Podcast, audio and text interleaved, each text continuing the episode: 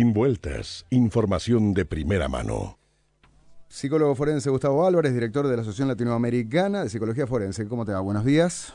Buenos días, Nacho. ¿Cómo le va? Muy bien, y bueno, sabemos lo que está generando este caso. Y yo, a ver, me imagino que vos no vas a querer dar una opinión sobre el fondo del asunto, ¿no? Eh, pero más allá de eso, acá hay un elemento clave, que son las famosas pericias. Cuando, cuando estamos hablando de una situación donde a diferencia de una violación no hay evidencia física, y la madre de María... Eh, cuenta que cuando se venía de España, la niña empezó a hacer unos dibujos eh, con un pene enorme y que después, bueno, llegó a la conclusión, a su conclusión, de que la niña había sido abusada por su padre, pero eh, luego las pericias que se hicieron no pudieron constatar que eso efectivamente hubiera ocurrido. Por eso la, la, importancia de estas pericias, ¿no? Y me gustaría saber tu opinión a este respecto. Primero, este, yo creo que de orden comenzar con, con lo que usted señalaba anteriormente. Opiniones, yo creo que todos tenemos opiniones, pero justamente el punto está que desde el punto de vista técnico nadie puede hablar técnicamente, valga la redundancia, de un caso que no se conoce la interna y cómo fueron hechas las pericias. Ese es el primer punto a descartar. Sí, espera, te, meto un, un, comentario.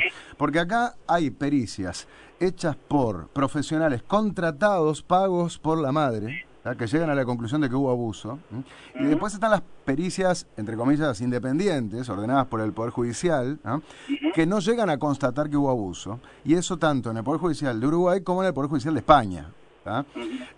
Yo, a ver, eh, es evidente ¿no? que una pericia eh, contratada por una parte no va a tener la misma fuerza para un juez a la hora de evaluar sobre el asunto que la propia pericia hecha por el ITF, bueno, por el Estado, ¿no? Sí, y otro punto fundamental y nodal este, que toca a usted. Si hay alguna pericia de parte que se tenga la convicción o la semiplena prueba de que es venal, de que no ha seguido la metodología científica, lo que cabe es denunciar al perito. Punto y aparte. Porque si no entramos en una situación en la cual cualquier pericia que sea de parte está viciada en unidad previamente, cosa que no es así. De hecho, yo he realizado muchas pericias de parte, mm. las cuales nunca vieron la luz del día en una audiencia judicial, porque eran francamente negativas para quien me había contratado. Ah, claro, entonces, claro, el abogado o la abogada de la parte dice, no, esto no lo muestre porque nos juega en contra, mirá. Pero obviamente, mm. y eso es una de las cuestiones que mantiene el mito de que las pericias de parte siempre dan positivas porque los, los que realmente hacen bien las pericias, sean de parte, de parte son todas, porque el ITF es de parte de la Fiscalía ahora, ¿no? Pero bueno, eh, cierro paréntesis. Si no, eh, todas las pericias que llegan y que ven la luz del día son las positivas. Las otras no surgen a luz. Está bien, pero dando por bueno que, como en todas las partes, eh, como en todos lados, hay profesionales buenos y profesionales malos. Y cuando digo buenos o malos, puede ser éticamente malos o quizás profesionalmente malos. que no saben hacer y evaluar bien, ¿no? Eh, o ambas a, la vez. A lo que voy es a esto. Porque acá tenemos pericias que dan cosas distintas. Eh, hay eh, pericias particulares que dan que la niña fue abusada, hay pericias del Poder Judicial, tanto acá como en España, que dan que no. ¿Qué grado de certeza partiendo de la base que se hacen profesionalmente bien, me explico, pero ¿qué grado de certeza puede tener una pericia en relación a un eventual abuso sexual? ¿Y en qué medida mm, puede darse que, bueno, que, que no se pueda arribar a una respuesta cierta? Eh, bien, eso va muy de la mano con la edad del niño presuntamente abusado y también, sin lugar a duda, con la metodología que se utiliza. Las pericias en niños muy chicos, donde la memoria no está claramente implantada, son tremendamente dificultosas, tienen que ceñirse a determinados protocolos internacionales, que puede ser el NICH, el Michigan, para relevar los testimonios de los niños de una manera muy compleja y particular. Tiene que hacerse lugar a los dibujos, pero también las técnicas internacionales señalan que hay que ver el contexto de la denuncia. Hay que hacer evaluaciones o perfilamientos de personalidad de los adultos involucrados, presuntamente involucrados, tiene que haber eh, un análisis exhaustivo de el modo, el momento, eventualmente beneficios secundarios de la denuncia, en qué entorno se da, en qué contexto. Mm. Y todo eso hace a la pericia también. Mm. Y reitero, cuanto más chico el niño, más peso tiene esto que estoy señalando. ¿Qué es chico? Porque, a ver, eh, la niña tiene siete ahora, pero esto empezó hace unos años. Entonces estamos hablando de pericias cuando tenía cinco años. Con cinco años la memoria recién empieza a implantarse y a quedar fija. Y la sugestibilidad que puede tener un niño chico en relación a la figura, a cualquier figura, porque acá se ha tornado como en un partido de fútbol, ¿no? Mm. Este, yo estoy hablando en general. El niño chico es, bueno, es constatable y empíricamente constatable que es sugestible o sugestionable a lo que el adulto que tiene en su entorno este, pueda incidir en él. Viste que se habla del SAP, del síndrome de alienación parental, algo así como un lavado de cerebro que el padre le puede hacer al hijo, pero hay quienes cuestionan la existencia del SAP y es más, dice que ese término y bueno, y ese síndrome fue inventado precisamente por un abusador. Hay ahí todo, eh, acá hay dos partes, ¿no? Este, si se constata científicamente, a mí poco me importa realmente, entre comillas, quién fue que lo inventó. Este, Entiendo. Eh, son cosas aparte. ¿Y existe para vos el SAP, el síndrome de alienación parental, lavarle el cerebro a un niño para que diga algo distinto a lo que ocurrió?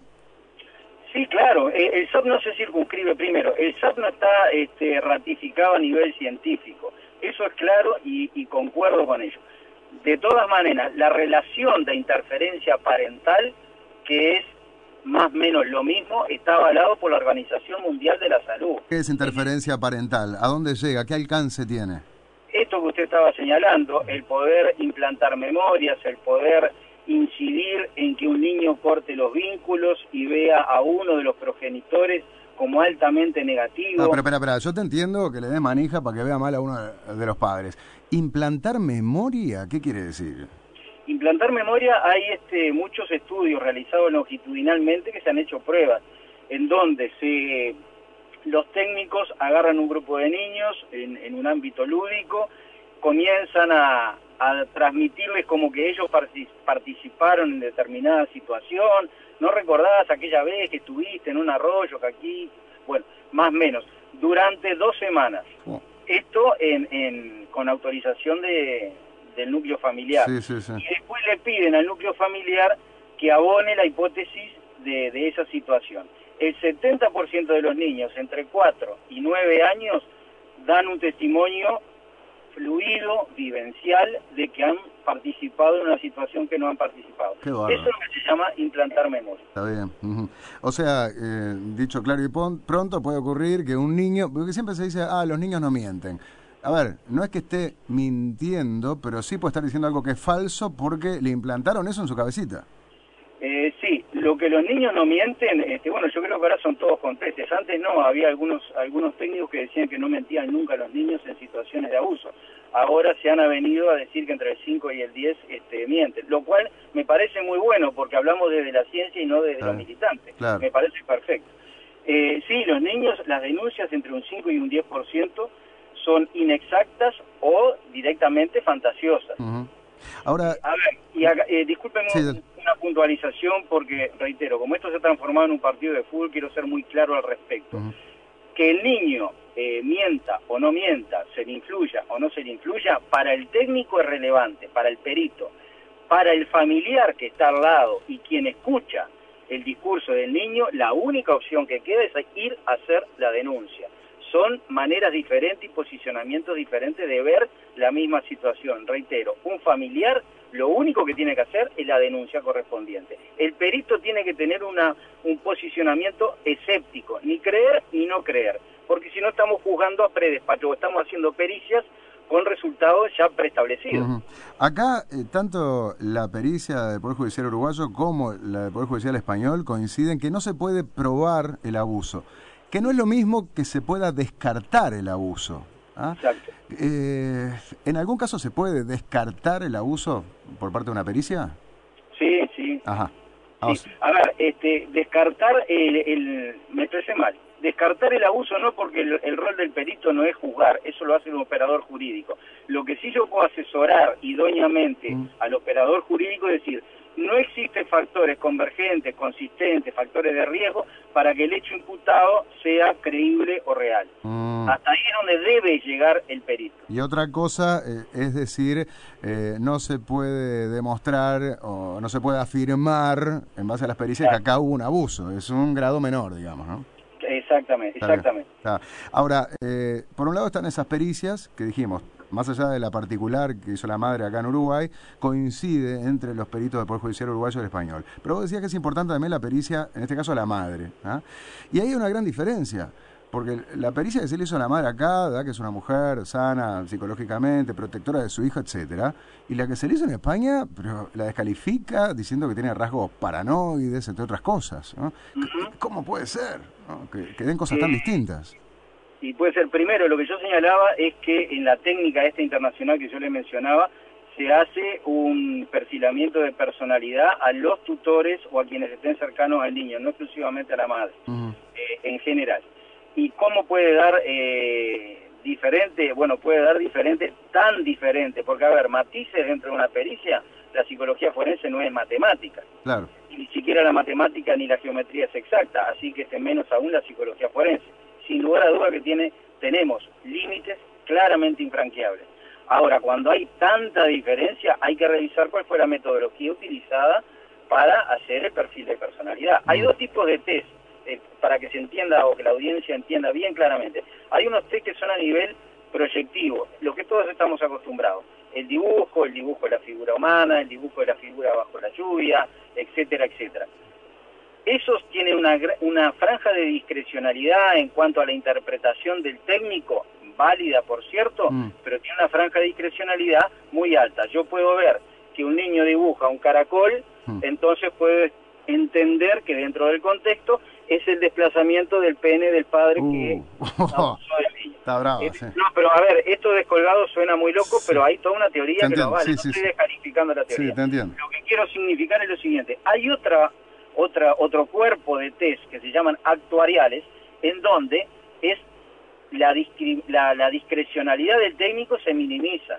Si bien hay un abordaje clínico, son test que están baremados, que están totalmente objetivos y que incluso se corrigen en un servidor fuera del Uruguay. El MMPI, el Minnesota, el Milon, hay una gran cantidad, donde a uno le da una gráfica de una gran cantidad de rasgos de personalidad objetivos. Esto es lo que digo. Después viene la, la interpretación clínica. Sin lugar a dudas, en la psicología forense, a nivel latinoamericano y a nivel mundial, los que más se utilizan mm. son, que tienen mayor confiabilidad y validez, son los actuariales, los que señalé en última instancia. ¿Y acá en Uruguay también? De las contrapericias que yo he realizado, que han sido bastantes, el predominio es a nivel de test proyectivos. ¿Esos son los primeros? Los primeros, exacto. O sea, los que tienen más margen de error, digamos. Sí, mayor discrecionalidad, sí, tienen una, una baja confiabilidad eh, estadística. ¿Y por qué? Digo, porque lo que estás diciendo, a ver, es preocupante. Estás diciendo la mayor parte de las pericias que se hacen acá en Uruguay eh, no se hacen con el método más confiable a nivel internacional? Eh, es, muy complejo este, tratar de ver por qué. Primero que hay determinado eh, pregnancia de escuelas psicológicas acá que, que abonan y que se utiliza esto. Segundo, y quiero aclarar esto nuevamente, no es en desmedro la teoría que sustenta, es simplemente una aproximación descriptiva. Hay algunos que son actuariales y hay otros que son proyectivos. Tienen más validez o confiabilidad estadística los actuariales que estos. Y se utilizan, sin lugar a duda, también permítame esto, eh, acá sentado es muy fácil este, criticar. Los peritos del ITF tienen no un caso, mm. tienen tres, cuatro, cinco casos por día. Ah, es, actuarial para señalarle a la gente. Hay uno de ellos que tiene 587 preguntas. O sea, reitero esto, los técnicos del ITF tienen una sobrecarga de trabajo mm impresionante. los, los, actuariales son más complejos, entonces demandan más tiempo. Claro. Qué bárbaro. Y decía, porque me quedé pensando, ¿en, ¿en, alguno de los dos se le pregunta directamente al niño? Escuchame, eh, tu papá, vos le viste el pito. Eh, ¿Me explico? Eh, ¿Algo directamente en los dos o depende de la edad también?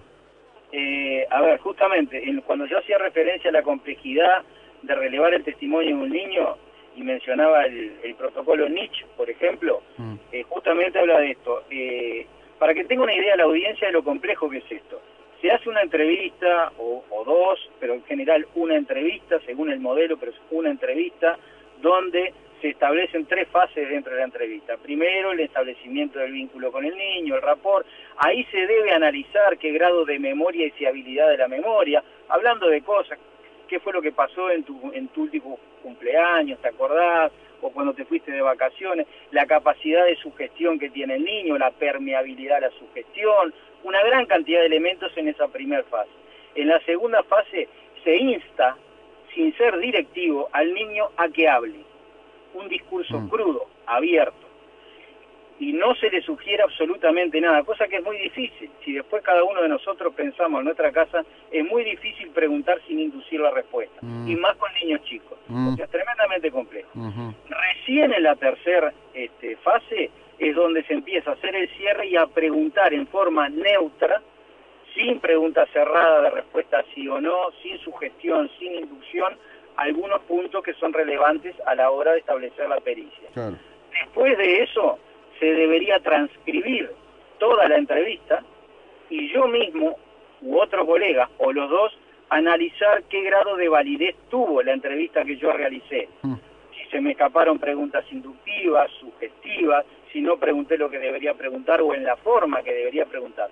Si esa validez da alta, recién ahí yo puedo empezar a analizar si realmente se acerca a lo creíble el discurso del niño o se separa de lo creíble. Mm. Bueno, teniendo en cuenta todo esto, ¿qué tan confiables son las pericias que se hacen en Uruguay a nivel del ITF? Y a ver, este, yo tengo un recorte muy parcial, porque yo no veo todas las pericias sin lugar a dudas. Bueno, en base a tu experiencia, a tu conocimiento. En, en cuanto al relevamiento en cámara Gesell, este, es un punto muy vulnerable, muy vulnerable porque acá, yo no sé si todos saben, Acá eh, las pericias, las cámaras GESIL, o sea, lo que estuve hablando yo anteriormente, son tomadas por un funcionario del juzgado. Expliquemos brevemente qué es eh, una cámara GESEL. La cámara GESEL es que yo entrevisto al niño presuntamente abusado, se debería realizar con un técnico entrenado con todo esto que yo expliqué, que es mm. bastante complejo, por cierto, mm.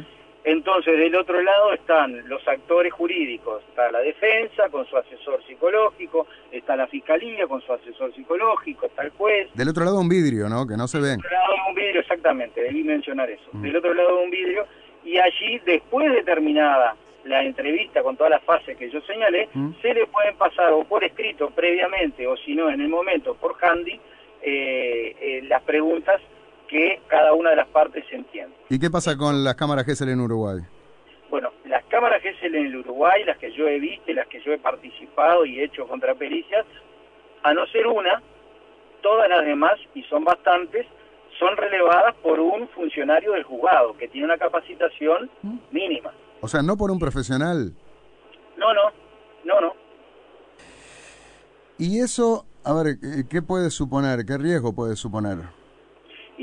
El riesgo que puede suponer es que, siendo unas líneas atrás de lo que venía mencionando, es que esto para un técnico entrenado es difícil. Para un funcionario que no es técnico, con todo lo, positivo que tiene, y yo doy fe de que ponen una gran voluntad mm. y quieren acceder a la verdad, mm. este, descarto eso, ¿eh? Mm. pero para una persona que no es técnico y que aparte de no ser técnico tiene un entrenamiento básico, la franja de error es monumental. Le señalo un caso. Qué preocupante, ¿eh? Le señalo un caso eh, de hace poco. Obviamente que no voy a dar los, nombres, ni el lugar, ni el juzgado. Bien. Mm. El primer movimiento que hace una entrevistadora cuando ingresa la presunta víctima, una niña de 13 años, si no recuerdo mal, mm. la abraza y le dice, yo sé que lo que te pasó fue tremendo, pero me tenés que contar algo. Desde ahí para adelante, esa técnica está viciada en unidad. Es gravísimo eso. Es gravísimo, es terrible, ¿no? Porque estamos poniendo el futuro de esos niños, de la relación con sus padres, en manos de gente que no está capacitada. Sí, a ver, este, no es que ellos graciosamente, los funcionarios de los juzgados, graciosamente dicen yo quiero hacer cámara GESE, ¿no? No, los ponen a ellos a hacerlo. Sí, sí, lo ponen y lo tienen que hacer. Es muy preocupante, muy preocupante. Y obviamente que confirma el manto de duda que hay sobre todos estos casos. Eh, te quiero plantear brevemente el otro, el de la llamada manada de balizas. Digo la manada porque de organizaciones feministas eh, están tratándolo de esa manera, porque son tres jóvenes que tuvieron relaciones sexuales eh, con una mujer en el verano pasado en una carpa en el campamento de, balizas. hay cosas, desde mi punto de vista, llamativas. Yo he hablado con algunos de los jóvenes que tuvieron el campamento. Eh, y ellos dan cuenta de cómo ella venía pidiendo para tener sexo con varios y lo hizo con distintos testigos que comparecieron también ante el juzgado. Eh, y lo cierto es que, porque acá tenemos que ir a, la evidencia, ¿no? Eh, no hay signos de violencia, ¿ah? ella no se resistió, ¿ah? Eh, no gritó en ningún momento, había carpas al lado, había gente al lado, y, ella reconoce que no gritó, porque podría haber escuchado gritos, no, los mordió, no, no, no los arañó, ¿ah? les hizo sexo oral, le dijo que usaran preservativo, usaron preservativo, los tres teniendo sexo con ella.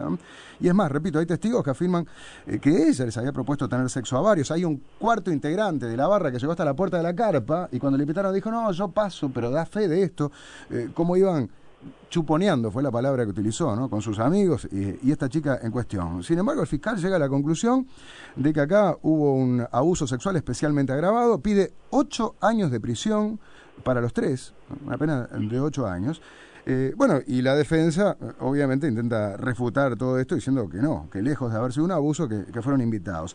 Eh, la explicación a toda esta falta de evidencias de la que yo hablo es precisamente una pericia psicológica una pericia psicológica a la joven y que da cuenta de que tiene síntomas de, estrés postraumático, de haber vivido una experiencia muy angustiante. Y cuando eh, uno se pregunta, bueno, ¿cómo puede ser entonces que no gritó, eh, que no arañó, que no se resistió? Bueno, la explicación es que eh, se congeló en ese momento, choqueada, se congeló adoptando una actitud pasiva. Yo por lo que he hablado, es cierto que todas estas cosas pueden ocurrir, ¿verdad? Eh, y no sé vos, eh, en base a tu experiencia, eh, puede ocurrir que una mujer frente a la presencia de tres hombres no, grite, quede paralizada, ¿no? reaccione de ninguna manera, quede congelada? A ver, hay, tres maneras de... Hay algunos autores que mencionan tres maneras de enfrentar situaciones estresantes. De la confrontación, la huida o el congelamiento. En lo que entiendo que hacen referencias a, a este último mecanismo de congelamiento. Ahora, de vuelta lo mismo. Eh, si nosotros eh, juzgamos a testimonio, estamos, me refiero a los peritos, ¿no? Estamos, juzgamos. Si nosotros hacemos pericias en base a testimonios sin ratificar desde el punto de vista metodológico científico, eh, es lo mismo que cualquiera, con todo el respeto, que cualquiera de los de los que nos están escuchando cite a entrevistar a alguien y transcriba lo que le dijo si hay un trastorno por estrés, primero, el trastorno por estrés postraumático da cuenta, si se releva técnicamente, mm. da cuenta de que ocurrió algo estresante, mm. pero no la vinculación directa con la situación. O sea, eso lo, lo, deberá realizar el operador jurídico o la investigación criminal. O sea, a ver, déjame ver si interpreto bien, poniéndome el abogado del diablo, ¿no? O abogado de la manada. Eh, puede interpretarse que ella verdaderamente quedó traumatizada, pero eso no significa necesariamente que fue abusada. Quizás ¿no? en ese momento eh, habían fumado marihuana, no sé, drogada como estaba, lo vivió de una forma y al otro día, e incluso con la dimensión pública que tuvo, sí, tuvo un efecto eh, traumático. Claro, sí, este, sacándolo del caso particular. En general, la, la aparición de daño psíquico, trastorno por estrés postraumático, no vincula linealmente a un hecho o al hecho imputado o denunciado. Entiendo. Eso hay que probarlo. Entiendo. Y lo tiene que probar el operador jurídico y la investigación criminalista. Eso, eso por un lado. Es que la prueba es la clave acá, porque a nivel de posibilidad todo puede haber ocurrido, ¿no? Puede haber ocurrido que la chica lamentablemente fue abusada, o puede haber ocurrido que no, que ella les pidió y quería tener sexo con los tres y así fue, eh, y eso no quita que haya tenido un estrés eh, postraumático. Ahora, lo que pasa es que para pedir prisión y para encarcelar eh, a una persona, hay que tener pruebas o, bueno, elementos de convicción suficientes. bueno, exactamente, justamente. este, todo lo que nosotros estábamos reseñando, más menos y con alguna particularidad por tratarse de adultos, es lo mismo que debe seguir, el mismo método que debe seguir en, en adultos. A ver, una pericia tiene que tener, si yo digo, constato trastorno por estrés postraumático, bien, ¿en base a qué y con qué batería de test de test, por ejemplo, yo constato, pues para que la gente entienda, el trastorno por estrés postraumático es a predominio sintomático. Hay una diferencia entre el signo, el signo es cuando yo tengo fiebre, que yo no lo puedo este, modificar, tengo fiebre o no tengo fiebre. Claro, entiendo. signo. Síntoma es cuando yo le digo, me duele la barriga. Eso es síntoma. Es inaccesible a la captación de un externo, a no ser que sea por medio técnico-científico. Mm.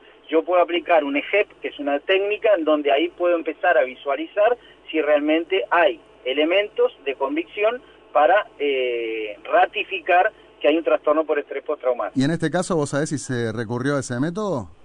En el caso en particular yo no puedo hablar porque en cierta manera me comprenden un poco las generales de la ley. Así que en el caso particular no puedo hablar. Ah, porque estás actuando en este caso.